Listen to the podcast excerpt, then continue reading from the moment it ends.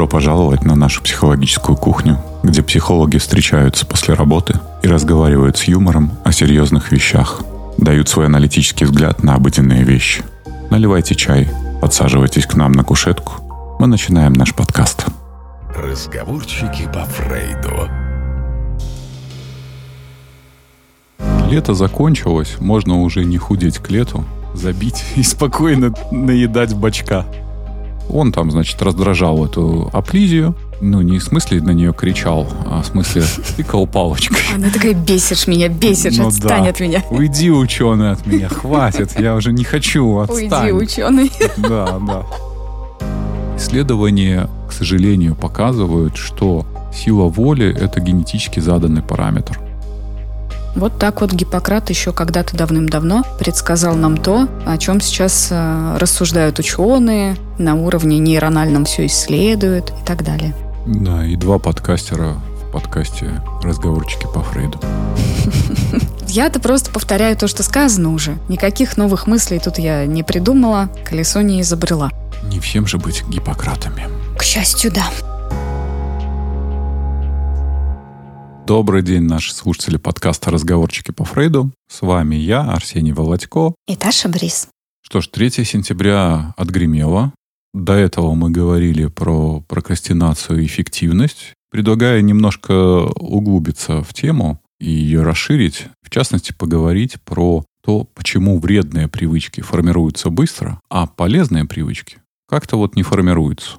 Долго, с натяжкой, с сопротивлением. Сколько раз мы себе обещали с понедельника обязательно. Сколько раз мы брались и бросали. Пытались, но не делали. Ругали себя, чувствовали вину, злились на себя. Опять начинали, опять бросали. И так по кругу. Да, лето закончилось, можно уже не худеть к лету, забить и спокойно наедать бачка. Но это же эволюционно обустроенный процесс, мне кажется, да? Нам обязательно Конечно. нужно в зиму немножечко так поднабрать. Благодаря этому механизму мы во многом, или скорее так, наши предки во многом и выживали способность накапливать жир, потому что неизвестно, когда мы там в следующий раз поедим, холодильников-то не стояло, магазинов-то не было, Ресурсов всегда недостаточно. да. В естественной среде ресурсов не хватает, поэтому если мы способны накапливать жир, то мы таким образом увеличиваем шансы на выживание.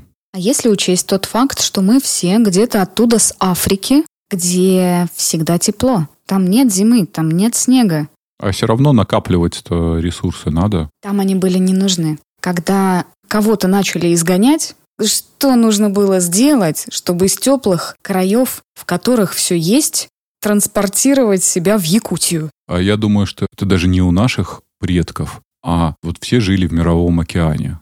А потом вот какой-то ж рыбине надо было выползти на сушу. Ну какого хрена, спрашивается? Ну жила бы себе там в океане, да. Прекрасно себя там чувствовала. Нет, надо было ноги отрастить, да, вот это вот все. Дельфины вышли из океана, отрастили себе ноги, походили тут по земле бренной и такие в жопу. И вернулись в океан. И дельфины — это Мгм. хиппи. У них все есть, у них кайфово. И когда э, люди говорят, ну мы же самые умные, вон дельфины, они же не создали цивилизацию, а оно им надо. Они плавают, занимаются сексом, едят, и все у них хорошо. У них э, нет э, никаких соперников в мировом океане. Кроме людей им вообще никто не докучает. Да. Они себя там прекрасно чувствуют. Зачем И им? тогда для того, чтобы изменить место проживания, нужно, чтобы у тебя были враги. И тогда нужно делиться на группки, и одна группка будет однозначно врагом другой группки в борьбе за ресурсы. Одна группа победит и вытеснит с более благоприятной территории на какую-то менее благоприятную территорию. Итого, те, кто сейчас далеко, они когда-то были ну, менее способны на то, чтобы отстоять свою территорию. Но они должны были сформировать разные привычки, разное поведение, адаптироваться для того, чтобы выжить в таких условиях. Поэтому, опять-таки, возвращаясь к Якутии, наверняка те, кто могут выжить на крайнем севере, физически сильнее тех, кто живет в теплых странах с каким-то благоприятным климатом, потому что одним надо постоянно адаптироваться, выживать, а другим не надо. Да, у них мысли заняты другим, созиданием, творчеством, развитием, еще чем-то. А у тех, кто в таких трешовых условиях, они заняты выживанием, поэтому физически они могут быть сильнее. Но мы куда-то далеко уже ушли. Давай к нашим привычкам. Я бы начал с мифа про 21 день. Мгм. Ну, наверное, многие слышали, что для того, чтобы сформировать привычку, нужен 21 день. И покопавшись, я выяснил, что корни этого мифа начинаются примерно в 1896 году. Работы, я сейчас не буду фамилии называть, потому что они абсолютно бессмысленны. Был такой ученый-экспериментатор, который придумал забавные такие очки, которые меняли восприятие окружающей среды. Ну, то есть они просто как очки пьяного, да. Кривые зеркала? Да, такие кривые зеркала. И вот он надел эти очки, и, естественно, ему как-то сложно ориентироваться было в пространстве, потому что все поменялось.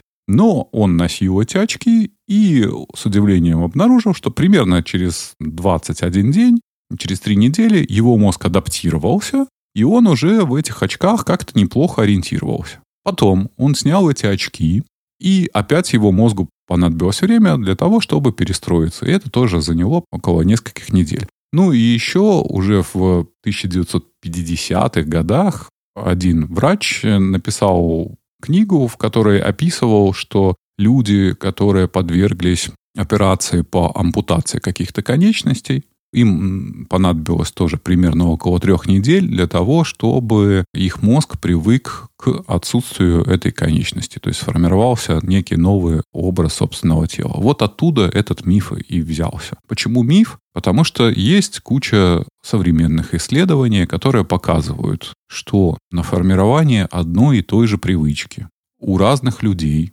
может проходить от 8 до практически 300 дней. Я слышала про год. Ну да, ну то есть около 300 дней, то есть это год. То есть какой-то Вася может за 8 дней, а какому-то Пете понадобится год. Одна и та же привычка, как ни странно. Есть среднее значение, но это как средняя температура по больнице. 66 дней. Вот это среднее, очень среднее значение. Опять же, привычки есть сложные и простые. Если мы говорим про сложную привычку разговаривать на другом иностранном языке, то там, знаете ли, и года не хватит. А если мы говорим про какую-то более простую привычку, например, выпивать какое-то количество жидкости в день, то для формирования этой привычки понадобится несколько недель всего лишь. Возможно. Но опять-таки наш мозг по-разному глючит, и поэтому даже человек, который потерял конечность и гипотетически хотя бы за этот год да должен был бы гипотетически привыкнуть к тому, что этой конечности нет, может испытывать фантомные боли. Угу. И чувствовать, как эта конечность болит, и испытывать необходимость, если это рука, схватить что-то этой рукой, пытаться там взять стакан, хотя этой руки уже год нет. Да, и мозг наш, к сожалению, не изучен настолько, чтобы понять все. Поэтому кто-то не сформирует эту привычку даже за год. Я когда сделал коррекцию зрения, обратил внимание, что мне понадобилось тоже несколько недель, чтобы мой мозг перестроился, как напрягать глаза.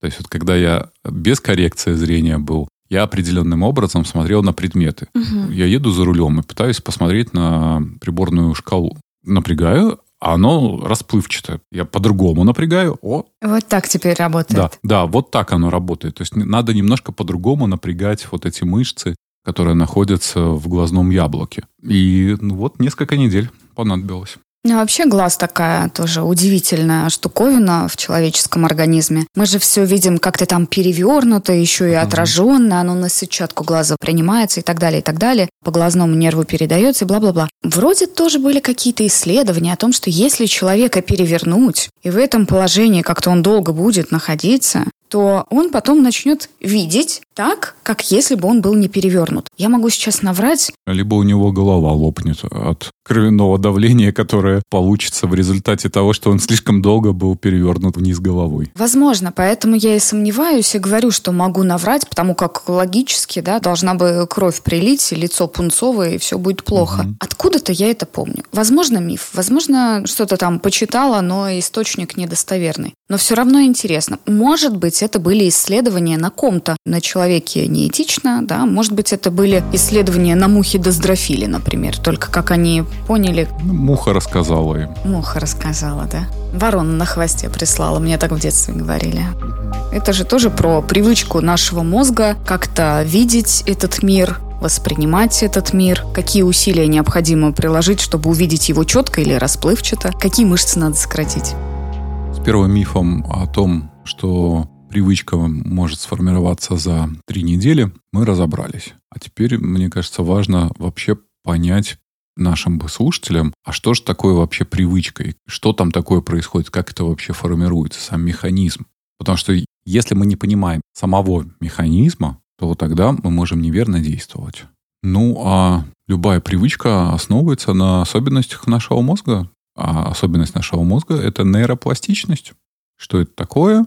А это способность наших нейрончиков, у них на конце такие есть отвлечения, формировать новые нейронные связи, то есть соединяться с другими нейрончиками. Синапсы. Угу. Да. Чем чаще мы повторяем какое-то действие, кстати, не так давно, уже в 21 веке, получил Нобелевскую премию человек за открытие, которое, по сути, подтверждает простую русскую пословицу «повторение – мать учения». Он изучал, значит, вот этих аплизий. Почему аплизии? Это такие морские улитки, у них очень большие нервные клетки, их хорошо наблюдать под микроскопом. Так вот, он там, значит, раздражал эту аплизию, ну, не в смысле на нее кричал, а в смысле тыкал палочкой. Она такая, бесишь меня, бесишь, ну, отстань да. от меня. Уйди, ученый, от меня, хватит, я уже не хочу, отстань. Уйди, ученый. Да, да.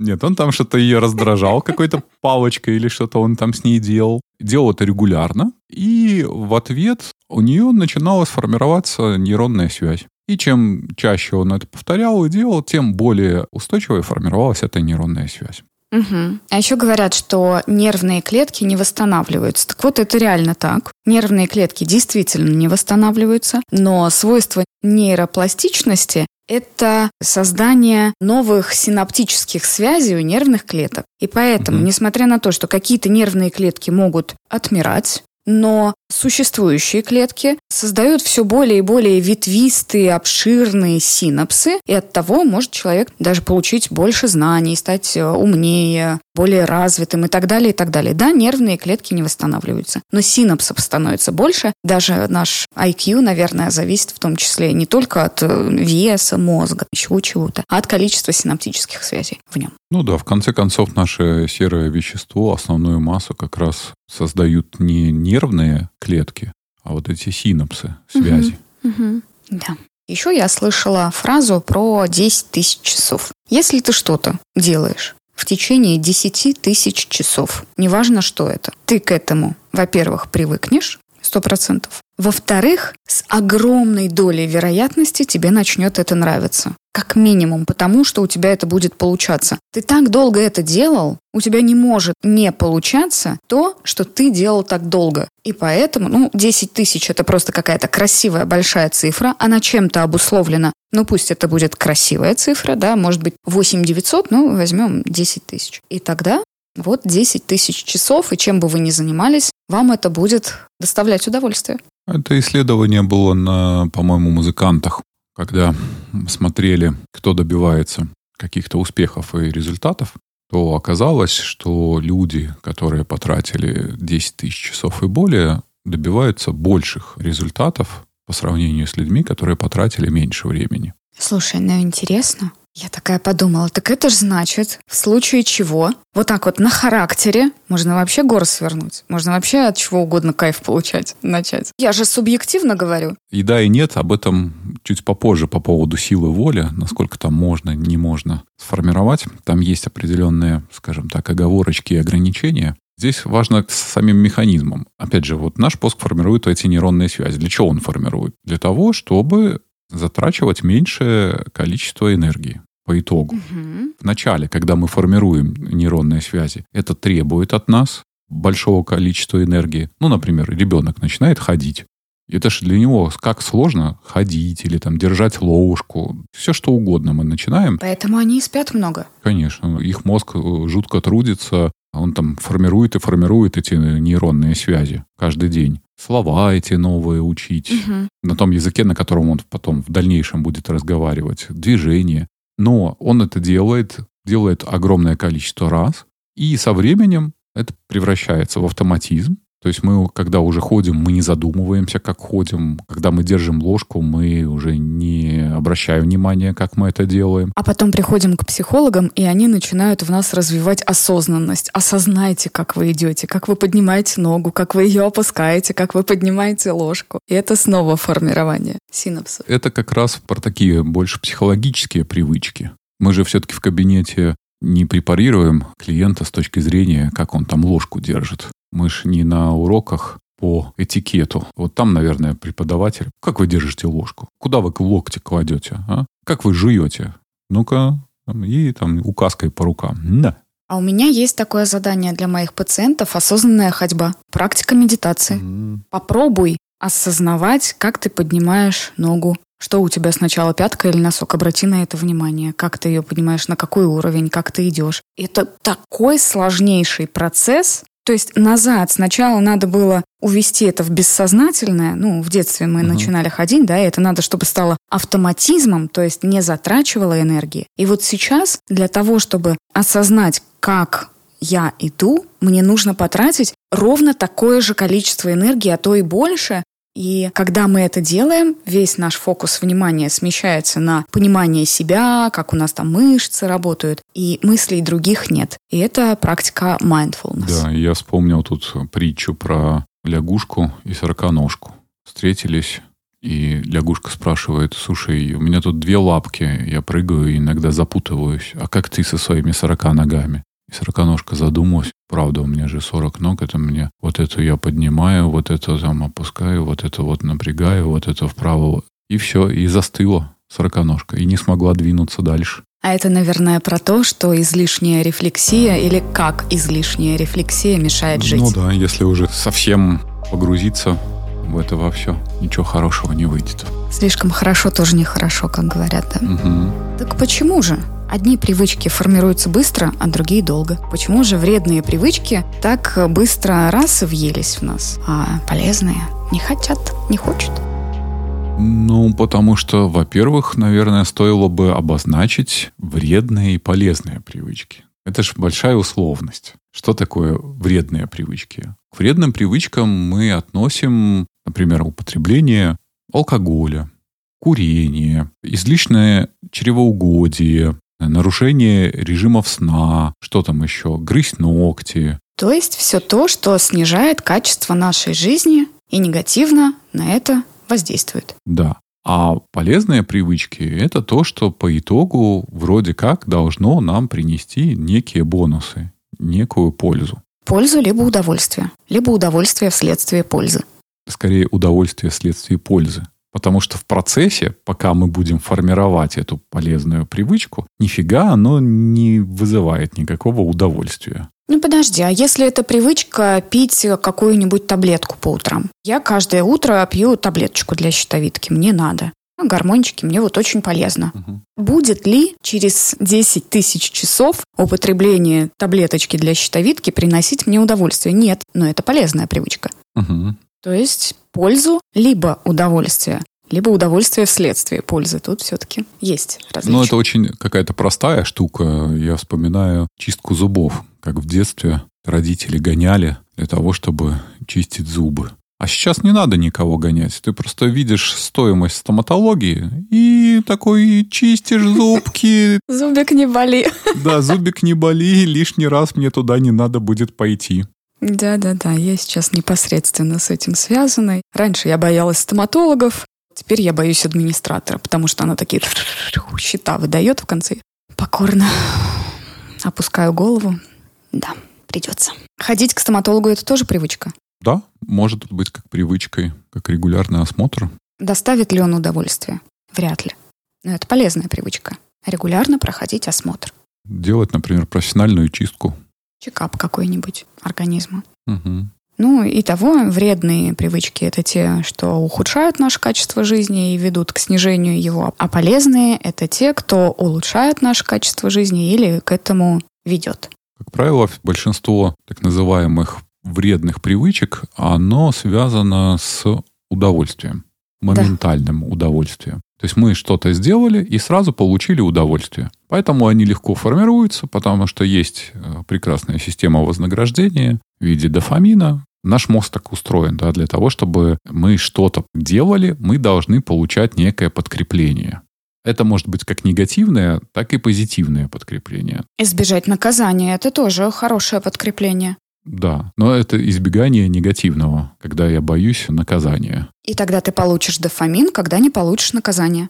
Да, это пресловутая вот эта дилемма. Морковка. Морковка сзади, морковка спереди. Ну, да, да, да. Ну да, ну да. Или кнут и пряник, более традиционно.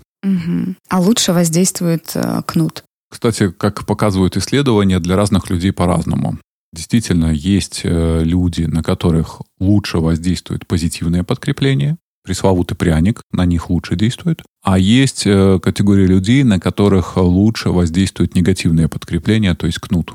Ну, в идеале нам хотелось бы как-то гармонии в этом, чтобы было и то, и другое, чтобы было и кнут, и пряник. Поэтому, как правило, и есть э, и кнут, и пряник, да, как две формы, которые известны с давних времен, и которые в том числе и мы к себе способны применять. И к детям так применяют, когда пытаются у них там сформировать, например, какую-то привычку. Угу. Не почистишь зубы, не получишь мультики. Ну да, есть такое. Ну и в конце концов, говоря о кнуте, эволюционная цель любого организма — это выжить. Значит, избежать наказания любого или разрушения какого-то. И тогда от кнута нам свойственно выживать. Мы боимся умереть от голода, Поэтому нам нужно насытиться. Мы боимся умереть от холода, поэтому начали шкуры выделывать и одеваться. Мы боимся быть осужденными обществом, и поэтому стремимся быть похожими на них хотя бы отчасти. Под этим всем лежит страх, первичный. И только потом мы получаем удовольствие, когда мы сначала боялись быть осужденными обществом, чтобы наше племя нас не изгнало, Потом мы надели шкурку, такие же, как все стали. Общество нас приняло, и мы получили дофамин. То есть сначала все-таки это кортизол и тревога, а потом дофамин, как удовлетворение потребностей. Я такой же, как все, я в стае. Ну, то есть, опять подведя вышесказанное, наши привычки, они формируются за счет нейропластичности, а это способности мозга изменять свою структуру и функции в ответ на новые ситуации и опыт. А нейроны, которые активируются одновременно, образуют связь. То есть для того, чтобы нам почистить зубы, у нас там не один какой-то специальный нейрончик за чистку зубов отвечает. У нас несколько, возможно, сотен нейронов в этот момент задействуются. И когда мы их одновременно задействуем, это и формирует у нас привычку. Или, как еще говорил Павлов, динамический стереотип. Угу. И то, что мы на протяжении жизни сохраняем нейропластичность, как раз и позволяет нам формировать как осознанно, так и неосознанно свои привычки. И одни привычки мы будем относить к полезным, а другие к вредным привычкам. И это не формируется у нас, как выяснилось, за 21 день, а может быть понадобится целый год. А может быть понадобится всю жизнь. Да. Чтобы не растерять именно какую-то привычку, придется ее повторять в течение всей жизни, потому что э, синапсы тоже имеют свойство разрушаться. Ну, элементарно. Родился человечек, и он сначала голову поднимает, да, потом как-то переворачивается, потом он раз и начинает ползать. И у него формируется привычка ползать. Но, тем не менее, во взрослом возрасте мы что-то по улицам не ползаем. Хотя под действием алкоголя и не такое можем. И сил гравитации. Ну, это, конечно же, важнее. Да, гравитация, она такая. И того, это тоже что у нас такое стереотипное поведение. Любое поведение может стать привычкой. Привычка тревожиться, привычка чувствовать себя виноватой, привычка избегать, привычка перебивать, привычка говорить тихо, привычка говорить громко, привычка вести себя ярко и дерзко на публику. Думаешь, блин, зачем? Что я тут выделываюсь? Для чего я так себя веду? Но есть привычка, и под каждой привычкой есть какие-то, с точки зрения КПТ, убеждения, паттерны поведенческие, стратегии компенсаторные, избегающие и так далее. Есть такой специальный термин – стержневые привычки. Это такой вот особый тип привычек, который связан с выполнением устойчивых ритуалов и практик, которые помогают находиться в состоянии эмоциональной комфорта и стабильности. Эти стержневые привычки, они нам нужны для того, чтобы наш мозг работал в режиме автоматическом чтобы нам каждый раз не затрачивать энергию на то, чтобы, как эта сороконожка, рефлексировать на тему, как мы будем передвигать ноги. Это связано еще с механизмами памяти, как это там все записывается. Ну, когда мы научились ездить на велосипеде, у нас это формируется в этот навык, и у нас также формируется определенная привычка. Я точно знаю, как я сажусь на велосипед. Я обратил внимание, что одни люди, например, ставят левую ногу на педаль, начинают отталкиваться, потом закидывают ногу. Другие люди, например, правши, будут это делать справа. А я, например, так как я высокий, то мне легче перекинуть сразу ногу и начать крутить педали, и потом левой ногой просто от земли чуть оттолкнуться. Но это уже привычка. Это уже привычка. Это привычка, и мне не нужно про это думать. Я просто это делаю, для того, чтобы ехать на велосипеде. Также езда за рулем. У нас есть определенные привычки, как мы будем вести автомобиль. И это все автоматизмы. Они сформировались в процессе научения. То есть мы же не родились с умением водить автомобиль. Это мы сначала в автошколе чему-то там поучились, а потом уже в ходе нашей практики совершенствовали. Или, как нам кажется, совершенствовали. И, кстати, когда люди идут на курсы контраварийной езды, есть летние и зимние курсы, то, например, в 99% случаев инструктора будут переучивать крутить руль. Потому что у нас есть привычка неправильно крутить руль с точки зрения контраварийной езды. Угу, есть такое. За внутреннюю часть руля нельзя вот так вот да, перехватывая, да. например. Нельзя перекрещивать руки. То есть мы неправильно крутим руль, потому что в случае, если нам понадобится вдруг экстренно рулить, мы вот с такой привычкой, она нам будет мешать. Угу. Поэтому их переучивают, например, крутить руль. Да, в экстренной ситуации мы падаем с уровня своих ожиданий на уровень своих навыков. Угу. Да, кто как научился, тот так и будет. Это и есть автоматизм. Автоматизм это и есть навык, да? Угу. Что оно включится, вот так как мы говорим, бессознательно. Бессознательно, на самом деле, это просто много раз отработано автоматическое поведение. Вот именно в этом смысле, да? Да-да-да. И чтобы нам перевести, получается, из вот этого вот бессознательного автоматического поведения, руления и так далее, нужно сначала осознать, а потом переучиться. Так со всеми привычками, даже с вредными, да, сначала надо осознать. Да, практически со всеми привычками, в том числе вот с этими стержневыми привычками. Первое, что нужно сделать, это взять телефон, либо взять ручку, блокнот и попытаться фиксировать все свои привычки это довольно сложное вот занятие, да, то есть это вот как ты описывала, я хожу, но я не обращаю внимания, как я хожу. Кстати, те, кто начнут бегать, у нас тоже есть привычка бегать. Если они пойдут на занятия к нормальному профессиональному инструктору и захотят, например, научиться бегать марафон, то их будут переучивать бегать. Угу. Потому что они неправильно бегают, они неправильно ставят стопу, они неправильно выкидывают ногу, они неправильно дышат, и всему этому их будут переучивать. Это сформировалось у нас стихийно. Нас не формировали бегуны. На уроках физкультуры наш физрук просто говорил, так, Время пошло, беги. А там как ты уже бежишь? На трех ногах, на четверых. Как ты там ногу ставишь? Ему вообще было фиолетово. Главное время. Да, главное время. Я знаю, что в некоторых школах и некоторые физруки действительно могут учить детей бегать. Но это скорее исключение, нежели правило.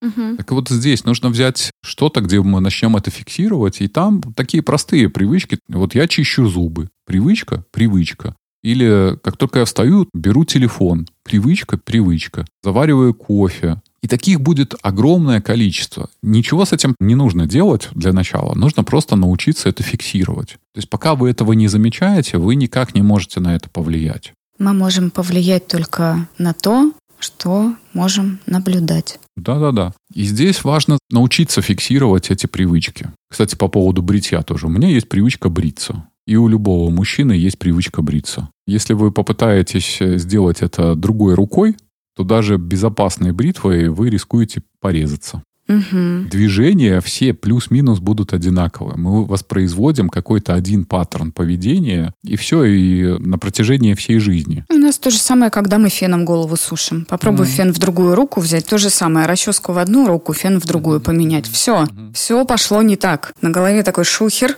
Но я старалась. В этом плане амбидекстры, которые двумя руками могут одинаково хорошо все делать, тут выигрывают. А я подумала еще о том, как а, мы со своими привычками уступаем животным. Мы же всем им проигрываем. Вообще всем. Потому что у животных есть рефлекс, ну, окей, у нас тоже есть там коленный рефлекс какой-то, да? но у них еще есть и инстинкты, и они врожденные. То есть никто олененка ходить не учит.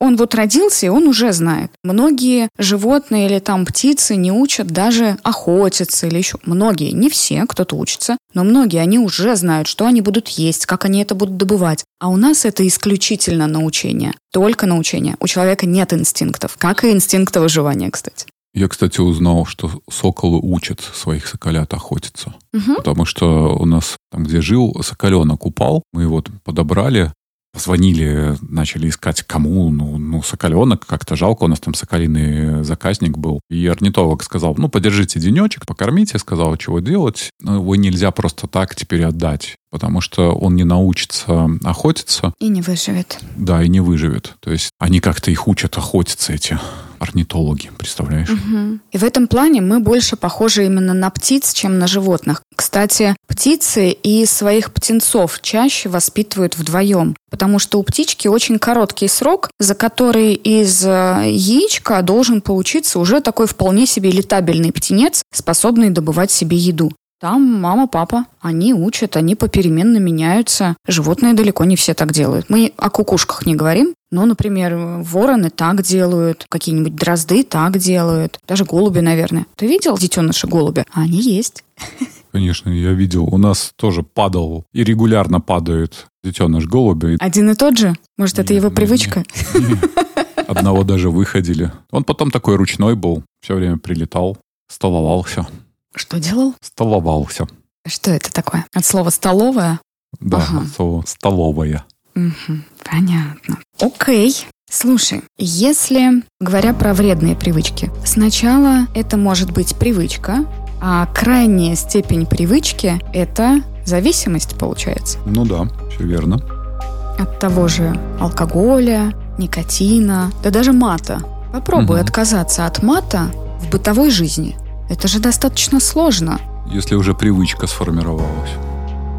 Да, и есть несколько критериев зависимости. Как понять, что это уже не просто привычка, это уже не ерунда какая-то. Это уже зависимость, которая, если, конечно, человек хочет изменить и улучшить качество своей жизни, да, то требует корректуры, а может быть даже лечения. И первый критерий – это рост толерантности.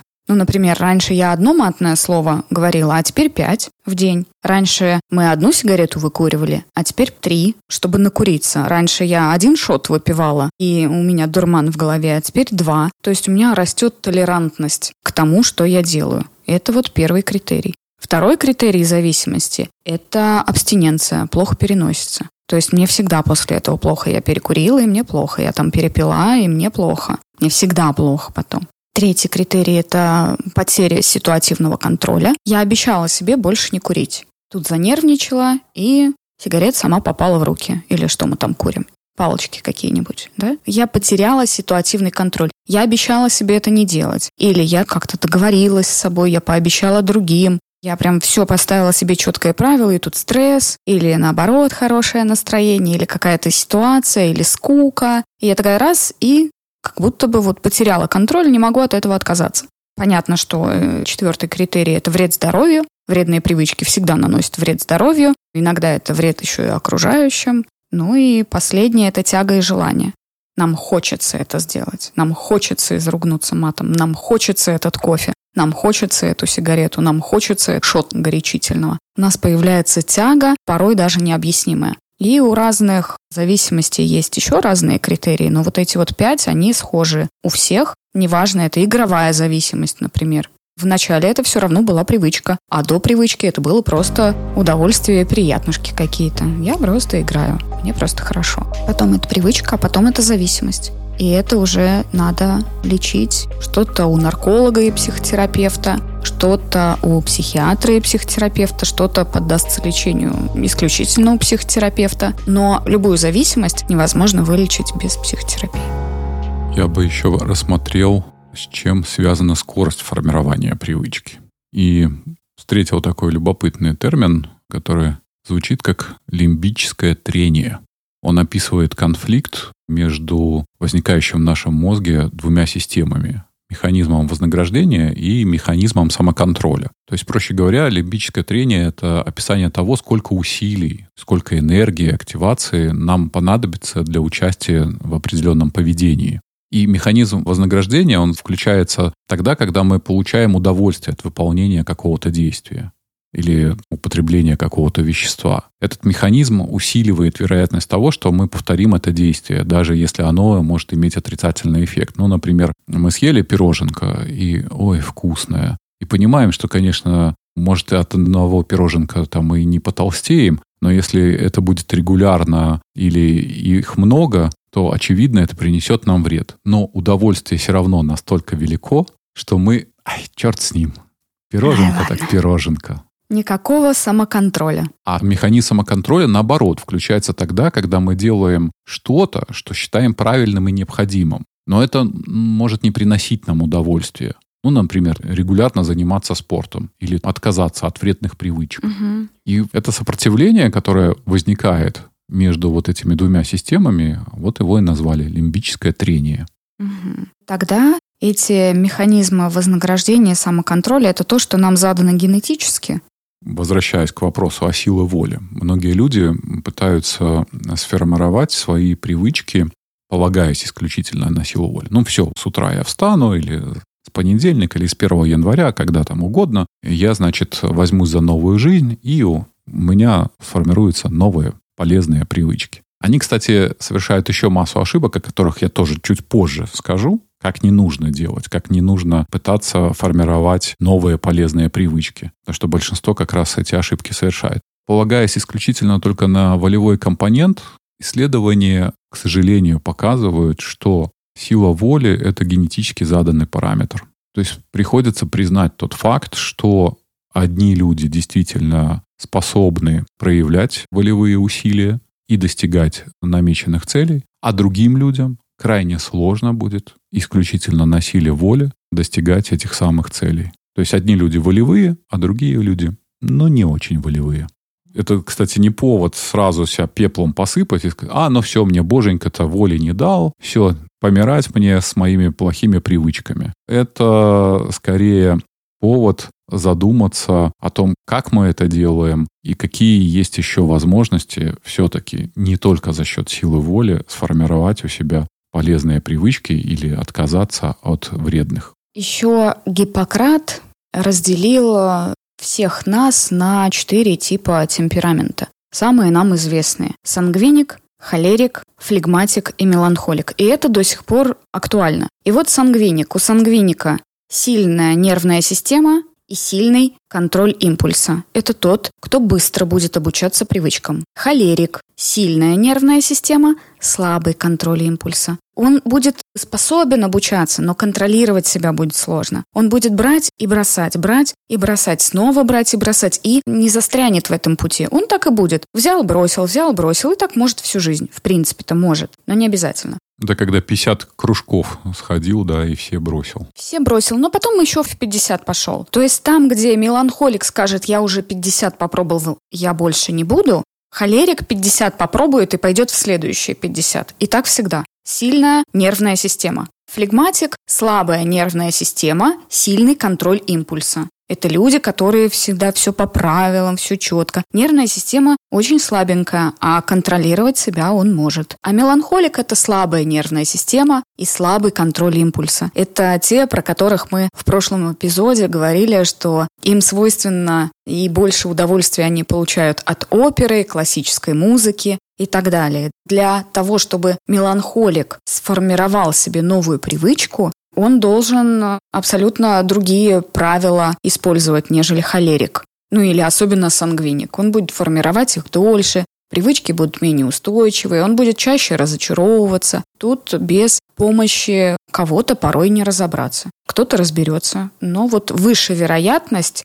что именно меланхолик будет очень долго формировать новую привычку, полезную для себя, или вообще никогда не сформирует, чем тот же сангвиник с сильным контролем импульса и сильной нервной системой. Вот так вот Гиппократ еще когда-то давным-давно предсказал нам то, о чем сейчас э, рассуждают ученые, на уровне нейрональном все исследуют и так далее. Да, и два подкастера в подкасте «Разговорчики по Фрейду». Я-то просто повторяю то, что сказано уже. Никаких новых мыслей тут я не придумала, колесо не изобрела. Не всем же быть Гиппократами. К счастью, да. Ему повезло, он когда родился. Если бы я так давно родился, я бы тоже, может, что-то такое придумал. Все уже придумано до нас, все уже украдено до нас. Это убеждение, тебе скажу, Арсений, это убеждение. Ну, шучу, шучу. Отказался от убеждения. Отказался, да.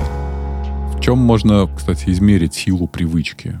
Можно тут два критерия. Это насколько привычка зависит от контекста, будете ли выполнять какие-то действия вне зависимости от того, в каких обстоятельствах, в какой ситуации вы оказались. Взять ту же чистку зубов. Ну, неважно, дома я, поехал ли я к бабушке на деревню, в отпуске ли я. Я буду это делать э, дважды в день. Угу. И тогда можно говорить, что это сильная привычка. Контекст никак на нее не повлияет. Вот есть люди, которые, например, курят. Я знаю людей, которые курят тогда, когда выпьют в компаниях. Но так в обычной жизни они, скажем, не курят. У них можно говорить про слабую привычку. Ну, то есть она еще недостаточно сильная. Или сильный контроль импульса. Желание есть, но я могу себя контролировать. Да. Второй критерий, да, как можно измерить силу привычки, это насколько велико это самое лимбическое трение. То есть, чем сильнее трение, которое нужно преодолеть, тем э, сильнее будет новая привычка. Приступили там через себя, оторвались от какого-то любимого дела, дивана, перестали прокрастинировать. Угу. Ну, а это похоже на нервную систему. Типа, если сильная нервная система, то мы можем преодолеть себя, угу. несмотря на сопротивление. Если слабая нервная система, может быть, и можем преодолеть себя, да? Но нам нужно больше усилий. И, соответственно, мы преодолевать будем себя как минимум реже. Поэтому один человек преодолевает усилия и такой, не хочу вставать, да фиг с ним, встал и пошел, а другой, не хочу вставать, и фиг с ним, лег и лежит дальше. Ну и вот если говорить о разных способах формирования привычек в нервной системе, то при каждом новом повторении привычки формируют небольшое изменение вот этих когнитивных механизмах и, в частности, связанных с так называемой процедурной памятью. Сейчас, блин, я боюсь, чем больше говорим про привычки и вот эти всякие нейрофизиологические штуки, может превратиться в лекса, но тем не менее, все равно давайте, это важный такой момент. Есть эпизодическая память, это когда мы помним какие-то события, контекст какой-то. Ну, это когда вот мы рассказываем историю. А есть процедурная память. То, что мы делаем в этот момент, именно связано с самим процессом. Машину мы ведем процедурной памятью. У нас это записано на уровне поведения, на уровне, когда мы только, допустим, учились переключать передачи. Это ж целый квест, это как то передачу. Это ногами, это сцепление, это же газ, это тормоз, три педали, две ноги. Тут запутаться очень легко. Плюс еще это ручка. А где там эта передача? Руки-ноги рассинхронизированы должны быть. Да-да-да. А потом это все переходит в процедурную память, и нам вообще уже про это не нужно думать. То есть это формируется именно на уровне привычки. Так вот, привычка курить, в том числе это процедурная память. Я, когда курил сигареты, обращал внимание, что у меня есть определенные ритуалы. Я выхожу из машины, я закуриваю сигарету потому что я вышел из машины. Потому что в машине я не хотел, чтобы запах табака впитывался, накуренность. Поэтому, может быть, я какое-то там время терпел. Но как только вышел, все, надо закурить. То есть в машине ты мог свой импульс контролировать еще, да? Даже если хотел, все равно не курил, потому что мысль о том, что салон будет прокуренный, ты в следующий раз сядешь, а там воняет, тебя останавливало, да, чтобы ты закурил. Да, но самое же интересное, что когда я вышел, не факт, что я хотел курить. Просто сработал вот этот триггер. Многие наши привычки, они именно ритуальны. Я с этим прям очень сильно согласна. Этому есть научные разные подтверждения. Это действительно ритуалы. Что ж, давай перейдем, так скажем, к практическим занятиям. А то слушатели уже послушали и про лимбическое трение, и про нейроны и синапсисы, и про процедурную память. Теперь нужно перейти, как всегда, к самому любимому, из-за чего слушают. Так что же делать? Как будем формировать полезные и неполезные привычки? Я бы начал опять же, как формировать вот эту самую процедурную память. И здесь, как ни странно, есть такая рекомендация, связанная с визуализацией. Но это не вот эта история, я сейчас навизуализирую успешный успех и красота. А смысл-то вот в чем. А в том, что представлять себе, как вы это делаете как вы это выполняете. То есть, если вы хотите, например, сформировать какую-то полезную привычку, заниматься спортом, то вам нужно представлять, как вы занимаетесь. Вам нужно смотреть различные видео, которые бы подкрепляли это. То есть вам нужно погрузиться несколько в тему для того, чтобы вот те отделы мозга, которые участвуют за эту процедурную память, чтобы они уже начинали подключаться. И всего лишь вот это упражнение визуализации, как оказывается, может изменить вероятность выполнения этой привычки с нуля до 90%, как показывают исследования. Пока вы не делали этого, у вас был ноль начали это делать, это не значит, что автоматически у вас станет вероятность наступит 90%, но вы можете повысить эту вероятность. Так что визуализация в данном случае это хорошее средство для того, чтобы сформировать привычку. Я слышала, что есть некоторые тренировки, например, у баскетболистов, которые не реально сейчас стучат мячом и забивают, да, а они представляют, как они это делают, как они обходят и так далее. И просто представляя для мозга, на самом деле, он не отличает так сильно наши фантазии угу. от реальности. Только наше сознание это отличает и делает разницу. А для мозга, для синапсов это вообще абсолютно фиолетово. Представил, значит, это реальность. Просто когда мы фантазируем таким образом, мы запускаем вот этот набор набор нейронных цепей. И вот этот образ последовательных действий, который мы себе представляем, он позволяет таким образом снизить вот это лимбическое трение. Подключаются еще другие участки мозга, которые вызывают приятное переживание. А мне хочется сейчас э, немножко дегтя накапать в то приятное, что ты рассказал, как сделать. Ну, давай уже в нашу бочечку-то меда. Приготовились. Для того, чтобы сформировать привычку, как мне кажется, субъективно, первое, о чем стоит задуматься, это мотивация. На кой ляд она мне нужна? Ну вот, например, ты хочешь похудеть, и ты хочешь сформировать привычку правильного питания. Вот если бы все, безусловно, принимали тебя таким, какой ты есть, более того, восхищались бы этим, надо было бы тебе это. Если бы у тебя не было чувства стыда, за свое тело. Надо было бы. Ты это хочешь исходя из чувства или исходя из каких-то реальных потребностей? Реальных, ну и так далее. Это для тебя или для общества? Я думаю, что тут, конечно, первую роль играет пресловутый сексуальный отбор. А если у человека уже есть те, кто его хотят и любят именно в этом теле? Ну вот ему прям жена говорит, слушай, не могу, вот прям ты самый охеренный. Прям очень. А он такой, а мне все равно надо похудеть. И ему будет достаточно сложно похудеть. Его принимают таким, какой он есть. Друзья его принимают. Общество не осуждает. Представим, что он особо так и не слышит в свой адрес, что он какой-то не такой жена реально имеет восхищение от него. И тогда его мотивация на это похудение будет мала. Будет достаточно сложно похудеть. Зачем? Качество жизни это улучшит? Предположим, что нет. Одно дело, когда это реально избыточный вес, который прям тяжело переносится. А другое дело, он такой решил на 5-7 килограммчиков похудеть. В его реальной жизни от этих 5 килограмм ничего не изменится. Конечно, когда ты говоришь там про 5-7 килограмм, вряд ли это на что-то повлияет, кроме как брюки э, лучше будут сидеть, рубашка. Еще и брюки купить надо будет новые, потому что 5-7 килограмм это как минимум два размера. Ты ошибаешься очень сильно. Ладно, все зависит от роста. Если я на 5-7 килограмм поправлюсь, мне придется весь гардероб а поменять. у меня 5-7 килограмм. Это практически незаметно. Угу. С моим метр девяносто пять, 5 килограмм я никак не замечу. 10, да. Там точно речь не идет про 2-3 размера. Нет. Да, это детали такие, которые очень важны. Тем не менее, мотивация супер важна. Для чего нужно отказаться? Ведь в любой привычке куча выгод. В том же самом курении. Как много там выгод?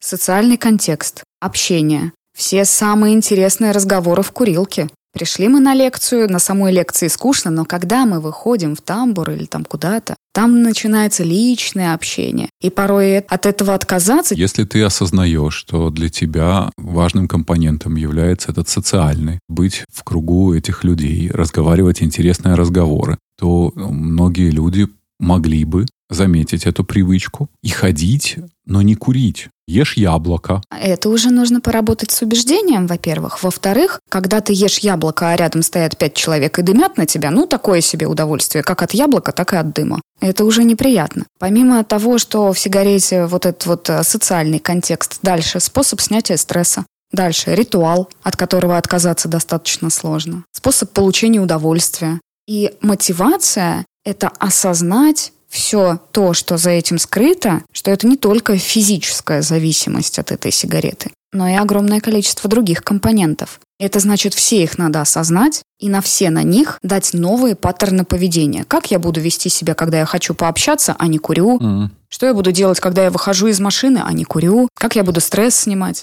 Ты сейчас говоришь, по сути, про то, что вот эту сложную поведенческую привычку разбить, расчленить каким-то образом на составляющие и попытаться заменить одни действия другими действиями. Да, это, кстати, один из самых лучших способов, как справляться с плохими привычками. Если вы просто попытаетесь отказаться от чего-то, то, извините, вы сформировали нейронную связь эти синапсисы, они для чего-то нужны были. Они привыкли работать в какой-то связке. И тут вот э, вы в один момент такой говорите, все, ребята, вы больше не нужны, вы не работаете. Угу. А ребята такие, типа, чувак, не, подожди, мы тут вот растились, нифига, мы хотим работать, мы не просто так тут выросли, нас тут целая компания дружная. Нас орда. Да, и нас орда. Поэтому этих ребят нужно загрузить какой-то полезной деятельностью. Им нужно что-то дать взамен. Отсюда расхожая фраза «зависимость нельзя убрать, ее можно только заменить другой, но желательно социально приемлемой зависимостью или вообще какой-то полезной. Именно поэтому там алкоголик становится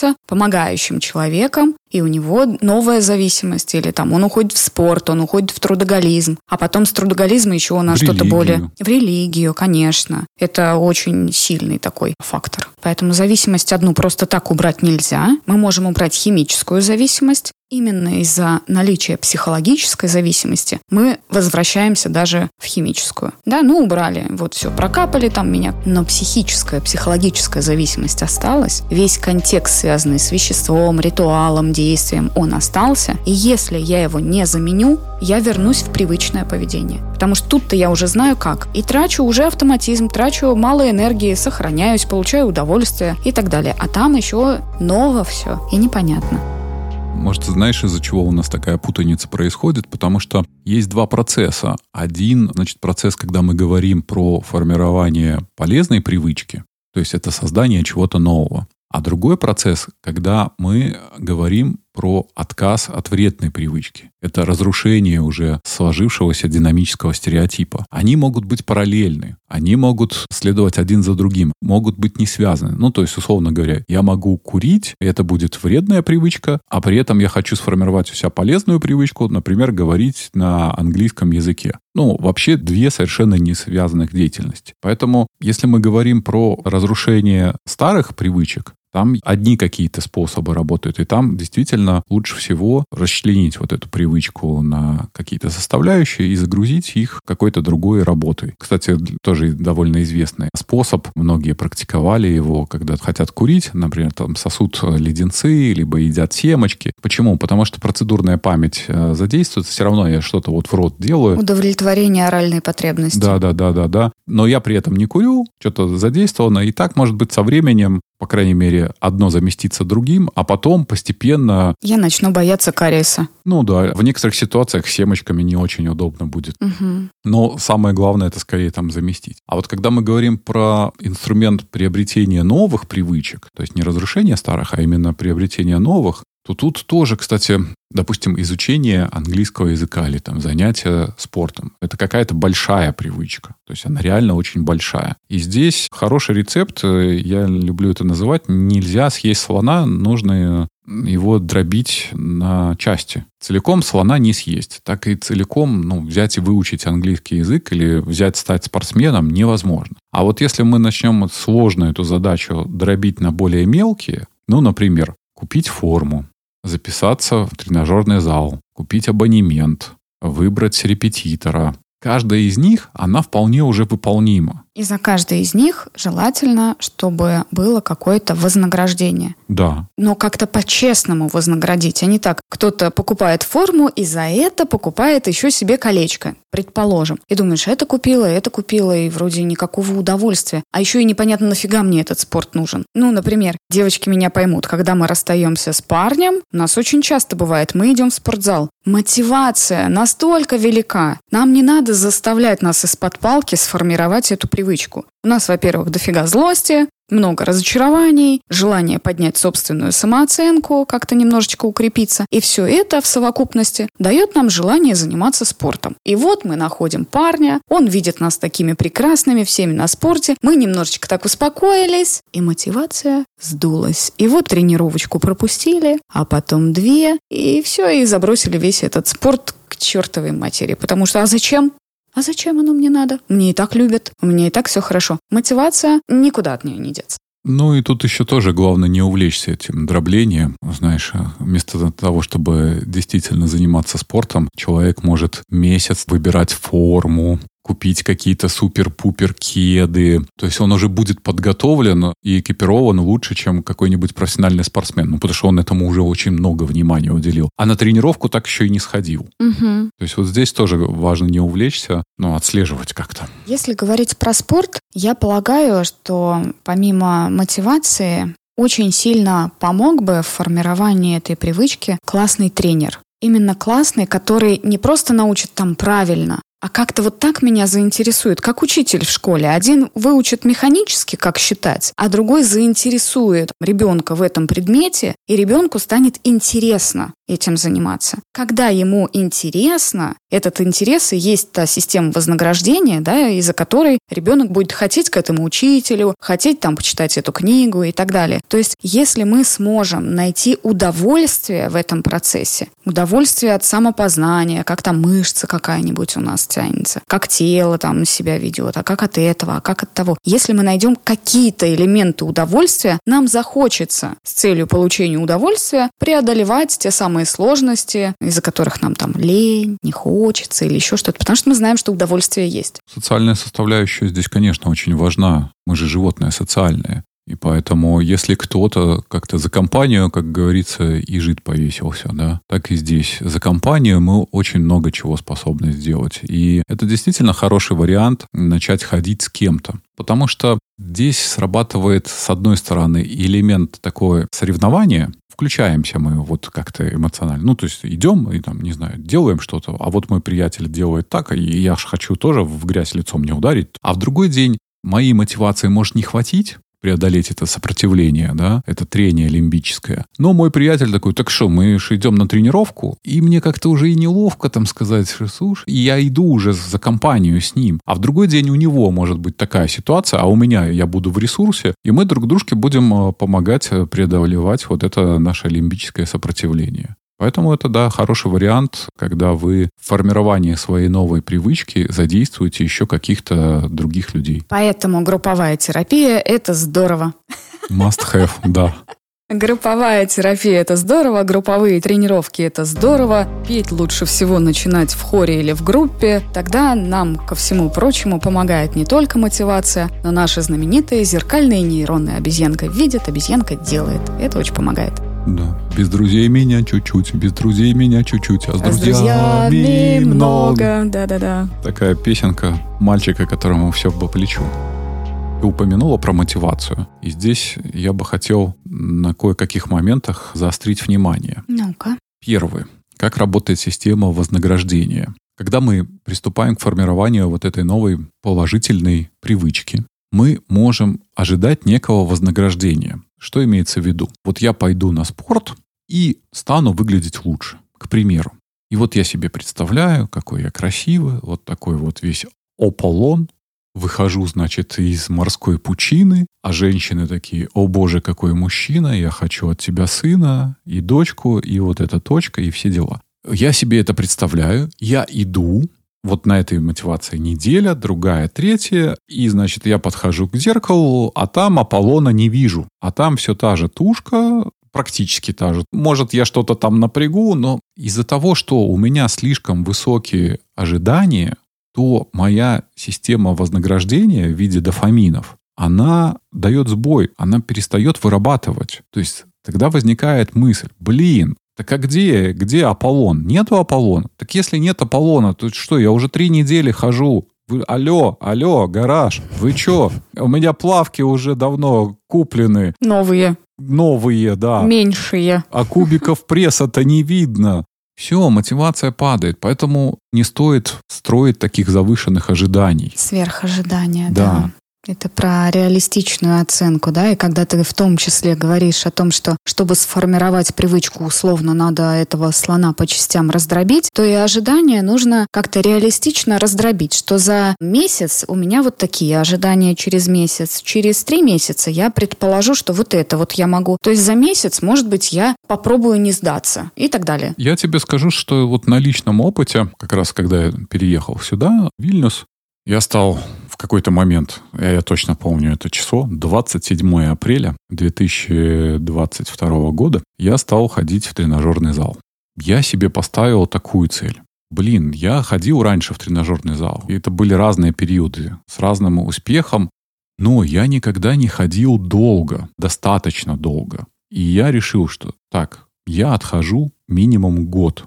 Вот год без перерывов. Ну да, были перерывы, связанные с болезнью, но очевидно, когда я не мог тренироваться. Но я буду ходить. Вот когда я могу ходить, я буду ходить. И знаешь, я не ставил, опять же, никаких целей относительно, да, я помню, допустим, сколько я жал в жиме лежа, и, боже мой, когда я только пришел в зал, мое разочарование, что я не могу тот вес пожать, и мне надо теперь его догонять. Я скорее, знаешь, мысленно цеплялся, чувак, нет, ты просто ходишь. Просто ходишь, ты просто делаешь, делаешь сколько можешь. Ты соревнуешься только с самим собой. Твои результаты — это только твои результаты. Пожмешь больше — молодец. Вот уже на календаре у нас сентябрь 23 года. То есть, получается, уже почти полтора года я отходил. Следующий мой челлендж — два года. Но я понимаю, что при таком подходе я и два года отхожу, и три года отхожу. Ну, то есть, неважно. А сейчас оно у меня, знаешь, за полтора года уже сформировалось определенную привычку. Я точно понимаю, что даже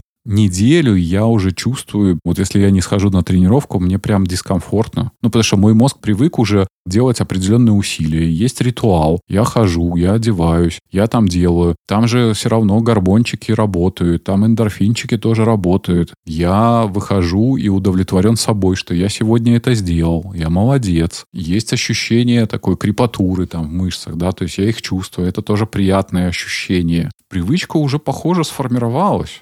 Вообще физические упражнения – это кладезь классных гормонов, приятных, потому что физические упражнения – это не только дофамин. Да, дофамин – это гормон удовольствия, гормон мотивации и памяти. Кстати, недостаток дофамина приводит к болезни Паркинсона. Ну, ученые до сих пор изучают да, этот момент. Это факт. Низкий уровень дофамина приводит к паркинсонизму. Вот так вот назовем. Когда ты занимаешься спортом, из-за физической нагрузки у тебя в кровь вырабатывается серотонин. Например, физическая нагрузка – это лучшее средство при депрессии. Любого человека в депрессии мы заставляем начать хоть какую-то физическую активность. Ну и помимо прочего, во время любых спортивных упражнений, там жим лежа ты делаешь, у тебя выделяются эндорфины. Эндорфины уменьшают боль в мышцах во время, в том числе, и силовых тренировок. Да, а у мужчин это еще и связано с уровнем тестостерона в ответ на стресс, который получают мышцы от физической нагрузки. Подскакивает и уровень тестостерона. А это тоже напрямую связано и с эмоциональным самочувствием, и вот с этим ощущением собственной потенции, да, что ты можешь чего-то, Мгм. что очень важно, ну, это для любого человека, но для мужчины, мне кажется, крайне важная штука.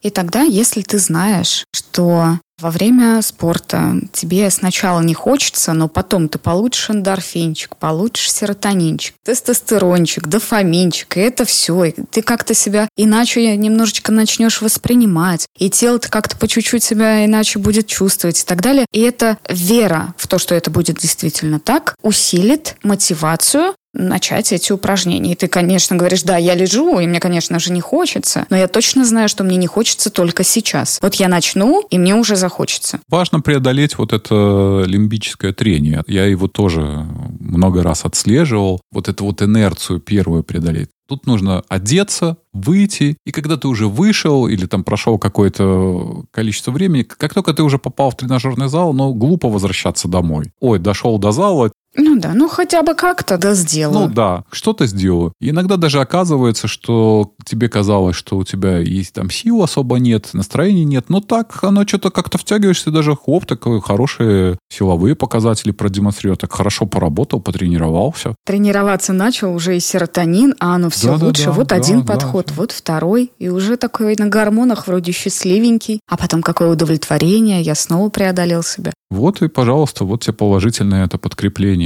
И еще относительно мотивации важный момент и формирования новых положительных привычек. Есть такая тенденция у людей быстро обесценивать. Типа за три недели кубики пресса не получились, ай, ну его нафиг. Поэтому, значит, ничего у меня не получилось. Да. Или, например, сел человек на диету, и сорвался. Ну, такое тоже бывает. Особенно в начале, особенно если нету еще этой привычки сформированной, здорово питаться, то, естественно, может произойти какой-то срыв. Съел торт, кусок торта, весь торт, и на весах увидел какую-то прибавку, все, не буду. Тут же главное, неважно, что вы там, не пошли сегодня на тренировку, нарушили режим, да, сегодня это произошло, но это не повод завтра от всего этого отказаться. Ну, то есть, если я сегодня нарушил режим, то завтра я вернусь к этому режиму. Угу. Это про спорт очень похоже, про борьбу, например, что проигрывает не тот, кто падает, а тот, кто не встает, да? То есть, если ты угу. не встал, вот тогда ты проиграл. Да, да, а да. если ты упал, то хоть сотню раз упади. Это твой путь, это твой опыт. Это также закрепит какие-то паттерны, как проще падать, как быстрее вставать, как э, помочь другим, когда они падают, как преодолеть себя, когда ты упал и так далее. То есть это действительно опыт, а мы можем обесценивать этот путь и говорить, что это все ерунда. Я, конечно, похудела, но всего-то на 2 килограмма.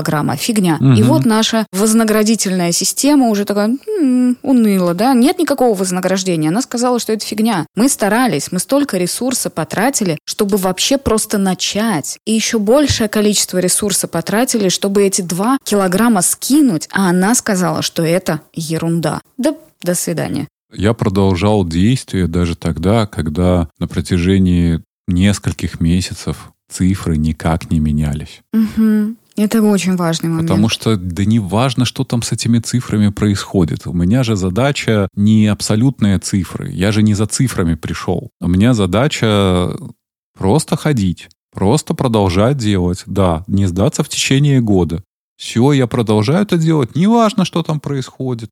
И не стоит, опять же, как многие люди нарушили какой-то режим, и на следующий день они себя начинают наказывать. И в два раза больше. Да. Вот я сегодня съел кусок торта, значит, завтра я вместо там 10 тысяч шагов должен 20 тысяч шагов пройти. Да бред это полный. И тогда столько кортизола. Конечно. Конечно, хочется сдаться. Конечно, потому что стресс очень высокий, вы себе ставите очень высокую планку, и вы вместо того, чтобы сформировать полезную привычку, этим себя кнутом захерячите до полусмерти и действительно откажетесь. И тогда что у нас пока получается? Что для формирования полезной привычки, я тут начеркала себе кусочки, нам необходима мотивация, грамотная и реалистичная цель, разбить это все на кусочки, отказаться от обесценивания и встроиться в нужное окружение или найти нужное окружение, которое в том числе поможет тебе в достижении твоей цели. Найти людей, которые схожи с тобой по целям, найти там того же тренера, который поможет этому всему. Ну и удовольствие найти в этом удовольствие. А еще да. Э, вторичные выгоды. Если есть вторичные выгоды от отсутствия привычки, например. Мы не говорим, как отказаться от вредной привычки, там есть вторичные выгоды, да, там социум, вот мы говорили про то, что там ритуалы и так далее. Так и в отсутствии полезной привычки тоже есть вторичные выгоды. Можно никуда не ходить, можно там позволить себе сладкого, можно то, можно все. Ну, то есть выгод-то в том, что у тебя сейчас нет этой привычки, тоже много. Возможно, они вне фокуса твоего внимания, но если их обнаружить, то станет понятно. Тоже плохая идея в одно время сформировать у себя много привычек. Как это обычно выглядит? В понедельник. Понедельник. да, жуткий этот понедельник или первое число. Я бросаю курить, я сажусь на правильное питание, я занимаюсь спортом, я начинаю изучать английский язык, вы такое огромное количество привычек попытаетесь за раз реализовать, что я вас уверяю на 100%, что по итогу вы начнете по одной, по другой, по третьей слетать, и в итоге вы вернетесь обратно к своему поведению. И даже, может быть, еще и худшему поведению, потому что такой стресс испытали, что надо будет все это как-то компенсировать. Да даже от одного твоего перечисления я как э, взяла и представила все на себя. Вот в понедельник у меня есть свои желаемые привычки, мне там надо скоропечатание это изучить. Боже, это надо вставать, надо растяжку сделать, надо от этого отказаться, водички попить, на спорт сходить, еще с кем-то созвониться, еще обязательно написать пост, и это все я буду делать с понедельника. Мне уже сейчас страшно. У меня уже сейчас, наверняка, если бы можно было сделать какой-то анализ, у меня по-любому уже шкаланул кортизол. Ладошки припотели немножко, температура тела на какие-то мили-мили чего-то там увеличилась. То есть даже представление о том, что надо внедрить пять новых привычек с понедельника, мы еще их не пробуем, только представили. Уже дает нам кортизол, а кортизол уже говорит, так, чувак, сохраняйся. Тебе туда не надо. Какая к черту мотивация? Помрем. Не надо, откажись. Дурная идея. Ты не справишься. И ведь правда не справишься. Не, не справится. Пять-семь новых привычек, даже две это очень сложно. Даже две новые, сложные какие-то. Одну-то мы не можем выработать сложно, а тут две. Да, но согласись же, что как раз очень многие именно так и пытаются э, формировать у себя новые привычки. Прям все с копом в один день, с первого числа. Да. Вот это вот все с понедельника. Да, вперед. и мы еще приурочим это к какому-то, правда, числу, к понедельнику, к первому января, да к чему угодно. Нам вот нужна такая ритуальность тоже некая в этом смысле. Знаешь, еще чего нашел, пока готовился к этому выпуску, про некие фазы, так скажем, по времени формирования привычек. То есть были различные исследования, и вот что нам эти исследования подсказывают. Не то, что это панацея, да, но если мы можем использовать хоть что-то, что нам на миллиметр, на сантиметр может подвигнуть к нашей цели, то почему бы нам это не использовать? И в частности выяснилось следующее, что наш день можно условно разделить на три фазы. Первая фаза – это от 0 до 8 часов после нашего пробуждения. В этой фазе мы, как правило, бодры, сосредоточены, как правило, я сейчас говорю. Тело и мозг ориентированы на действие, у нас повышен уровень дофамина, адреналина и кортизола. И в первую фазу нам легче вот преодолевать так называемое это лимбическое трение. То есть если внедрять привычки, то лучше как раз вот в этой первой фазе. Угу. Вторая фаза от 9 до 15 часов после пробуждения. Здесь мы уже не так бодры, но креативны. Здесь высокий уровень серотонина и низкий уровень адреналина помогут как раз найти вдохновение. Вот почему я посты по ночам пишу. Все я поняла, закрываемся. Я такой же, да. Я по вечерам очень креативный. Я не способен на тренировку пойти, но я сейчас хожу днем, в первой половине дня. Как раз я просыпаюсь и через два часа после того, как проснулся, либо в обед иду. А вот вечером я такой креативный. То есть можно писать книжку, делать наброски, выступления. Ну, то есть какая-то такая интеллектуальная работа.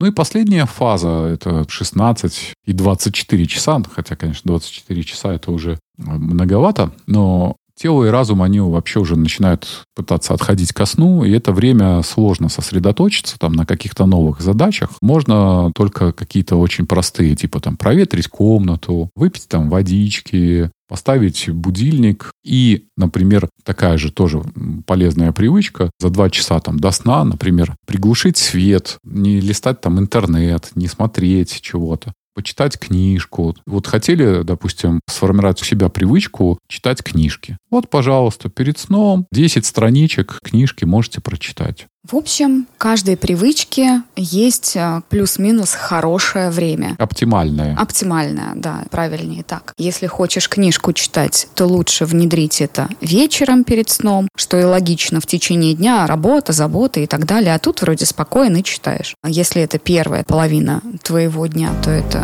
там, может быть спорт или еще что-то. Да, если это вечереет, то вот она, креативность поперла. То есть если еще и грамотно время тайм-менеджмент распределять на привычки, то это также увеличит шансы на правильное ее формирование, возможность ее закрепления, как-то, наверное, так. Но это однозначно mm-hmm. интересно. А еще знаешь, чего обнаружил? рекомендацию, как можно провести эксперимент и как из множества полезных привычек найти те, которые с большей вероятностью можно сформировать. Эксперимент на 21 день. Суть его заключается в следующем. Все-таки 21. Мы же говорили про миф 20. Да, да, да. Но берем шесть каких-нибудь привычек, которые вы хотели сформировать. Любые шесть. Разносим вот по времени суток, ну, как выше было сказано, да, и начинаем их выполнять и записывать. То есть нужно начать вести список дел и выполнять столько, сколько сможете выполнять.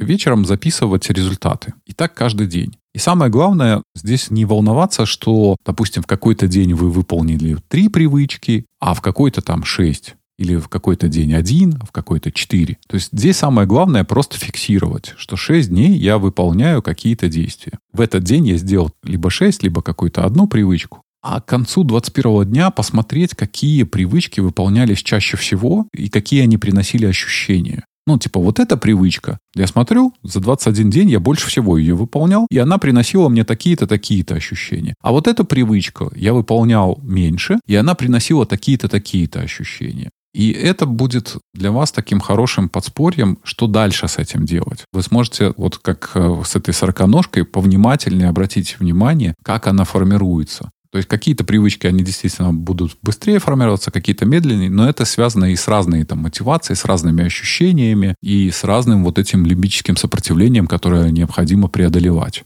Слушай, похоже, что те самые трекеры привычек, наверное, отсюда и взяли. Может быть, из этой теории, да? Вот у тебя есть трекер привычек, вот ты их можешь сделать несколько, там, закрашивать кружочки, зачеркивать что-то, да? И потом в конце месяца посмотреть, каких у тебя красных или желтых кружочков больше. Я сейчас обратила внимание на доску, вот э, передо мной висит. И у меня есть трекер привычек. Тут вот написано, сколько раз э, в этом месяце и в прошлом. Я не забыла выпить свою таблетку, и я вижу, что все закрашены. Да, это тоже помогает. И это такая объективная оценка еще. Ты смотришь, видишь, что ты не сдавался, не сдавалась в течение месяца, и это тоже немножечко дофамина тебе дает. Я молодец, я справилась, я вижу, что я делала. Я не только знаю и помню, но и вижу такое подтверждение у меня на доске, вот эти вот крестики или там кружочки закрашенные.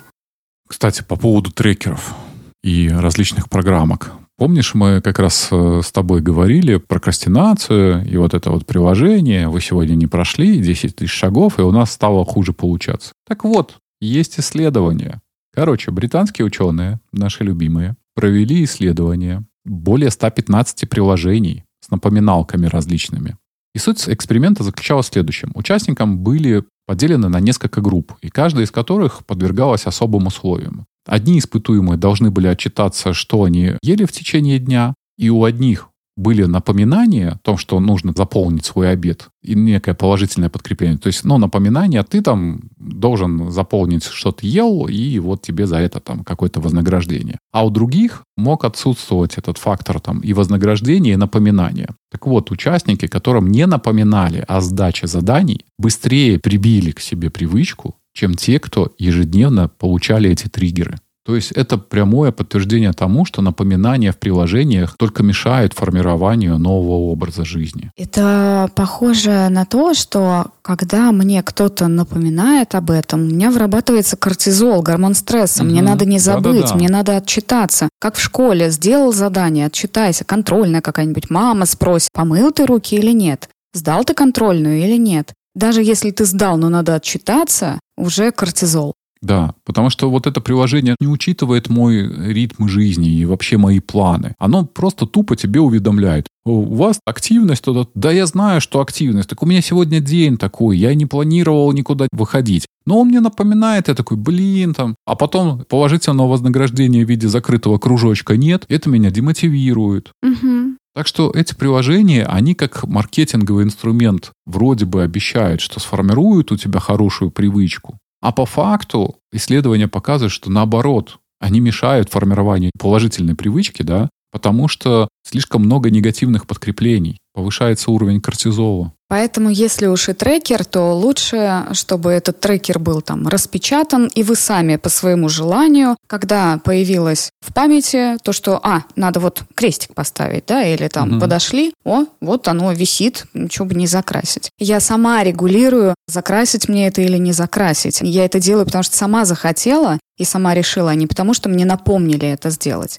Если посмотреть э, с точки зрения КПТ, есть еще одно убеждение, которое может на э, формирование привычки влиять. Например, если меня что-то заставляют, значит мне это не понравится. Если меня заставляют учить уроки, значит мне это не понравится, потому что у меня есть опыт, когда меня заставляли, и мне это не понравилось. Но я учитываю только этот опыт, где меня заставляли, и мне не понравилось. Но ведь бывает такое, что тренер меня заставил делать какое-то упражнение, я не хотела его делать, а мне понравилось потом. То есть мне изначально не хотелось, а потом понравилось. А потом вообще это стало моим любимым упражнением. Но осознание вычленяет, если заставили, значит не понравится. Я специально не буду делать то, что меня заставляют. Не хочу. Такое сопротивление, бунт такой небольшой, да? Не буду. Раз заставляют, то мне не понравится. Это, кстати, родительский лайфхак, да? Как ребенка можно приучить кушать овощи. Одна мама не давала детям овощей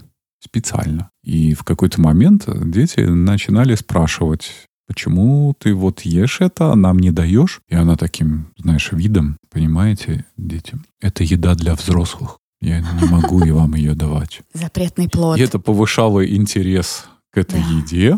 И в итоге дети вырастали с привычкой есть овощи. Я тоже слышала про такое. Более того, мне нравится, назову эксперимент с пальчиковой едой, когда огурчики, яблочки, орешки режутся, моются и так далее, выкладываются на тарелочку, они в свободном доступе, и мама такая говорит, ну это для меня. Она ставит их на тарелку, ставит на стол, их видно, они, может быть, яркие, их не надо чистить, для них не надо брать ложку, вилку, для них не надо особое время, типа мы завтракаем только утром, только за столом, только на кухне. Вот вот они всегда, их можно как бы таскать руками. Кстати, большинство вредной еды – это пальчиковая еда пицца, гамбургер, чипсы, еще что-то мы, скажем так, таскаем. Нам не нужны какие-то дополнительные предметы, чтобы это скушать. Поэтому этот же принцип пальчиковой еды может помочь нам сформировать э, привычку и у себя в том числе кушать. Те же перекусы, это же тоже привычка. Привычка иметь вот такие вот небольшие перекусы, чтобы не было сильного чувства голода. От того мы не будем переедать и снизим вероятность привычки переедать. Вероятнее всего, раз вы слушаете наш подкаст, может быть, у вас уже сформировалась такая привычка. Гулять и слушать, сидеть и слушать, ехать и слушать. И нам от этого очень сильно как-то приятно, что вы с нами. Да, видишь, мы действительно можем участвовать в таком важном процессе, как прогулка после обеда. Она помогает снизить уровень глюкозы в крови. Хорошо. Но нас, конечно, можно слушать не только после обеда, нас можно в любое время слушать. Но если вы нас слушаете, вы уже получаете какую-то полезную информацию. И вот как минимум будете узнавать о том, как формировать полезные привычки и расправляться с вредными привычками. Само по себе слушание подкаста разговорчики по Фрейду уже полезная привычка. Однозначно полезная. Она расширяет ваши возможности. Это точно. А наши голоса могут повышать уровень окситоцина и каких-то других хороших и приятных гормонов. А вдруг даже кто-нибудь словит тот самый фрисон, о котором мы говорили в подкасте 3 сентября. Если вы еще не слушали, то вернитесь. Вперед к новым привычкам. Будем избавляться от плохих старых. Вперед. До новых встреч. Всем пока-пока. Разговорчики по Фрейду.